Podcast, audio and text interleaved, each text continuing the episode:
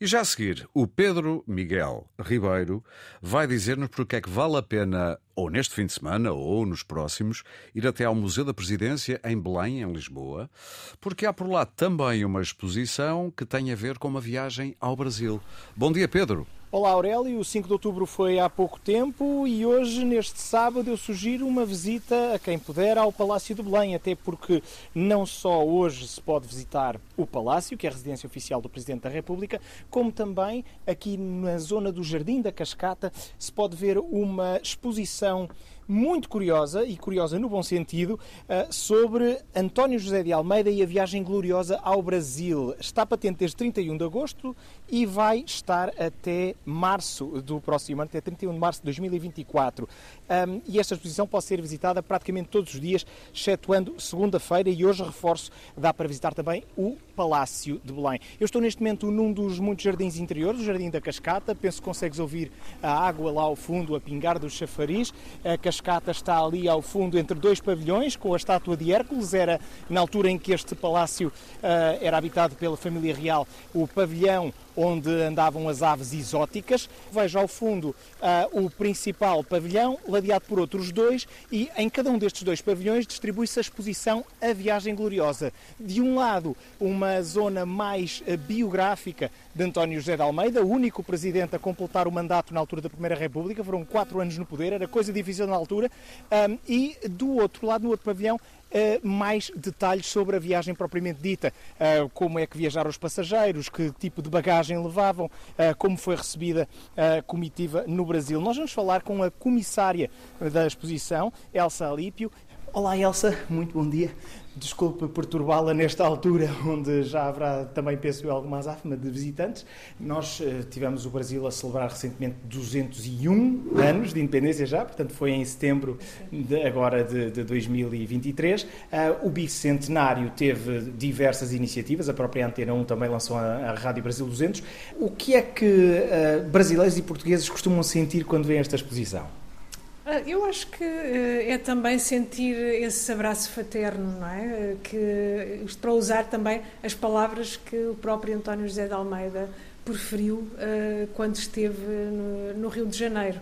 Uh, porque esta visita uh, tinha um significado muito especial, porque era a primeira vez que um chefe de Estado português visitava aquele território, depois da família real ter abandonado uh, ter abandonado o país em 1821. Era uma reconciliação. Era exatamente. Dom Carlos, o rei Dom Carlos, uh, tivera previsto uma, uma, uma visita ao Brasil, simplesmente, entretanto, enfim, deu-se o regicídio e isso não pôde acontecer.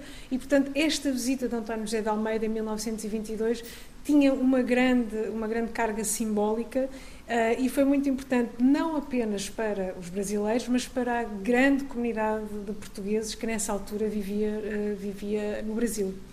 Das obras que aqui estão, quais é que foram mais difíceis ou de encontrar ou de trazer? Algum, alguma peça que tenha dado mais trabalho do que outra? Uh, em termos de logística, nem tanto, uh, até porque grande parte da exposição foi feita aqui com, o espólio que uh, o Museu da Presidência da República guarda do Presidente António José de Almeida.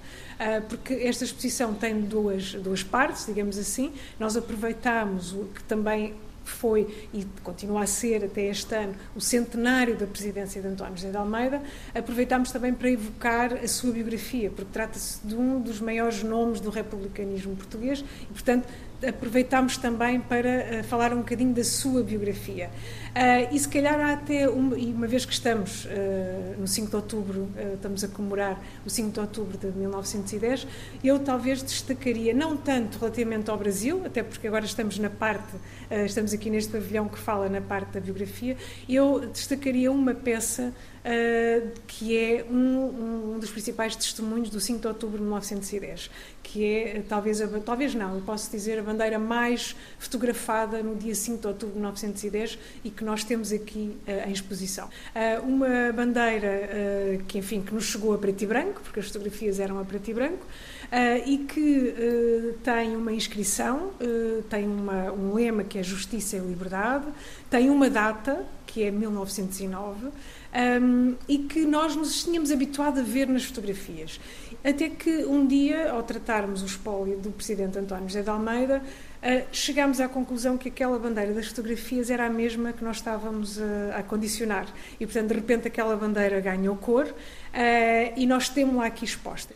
Muito bem, fica feito o convite e já umas dicas sobre o espólio. A exposição está patente até ao início do próximo ano, março do próximo ano, se não me engano. Exatamente. E, portanto, há muito tempo para ver e já agora para passear, aproveite para vir ao sábado, que pode passear pelo Palácio também. Quanto ao Museu da Presidência da República, está temporariamente fechado ao público, mas logo, logo vai abrir e, pelo que eu sei, com muitas novidades. De volta a ti, Aurélio. Muito obrigado, Pedro Miguel Ribeiro, no Museu da Presidência, aqui com uma excelente dica para um destes fins de semana, ou até mesmo este.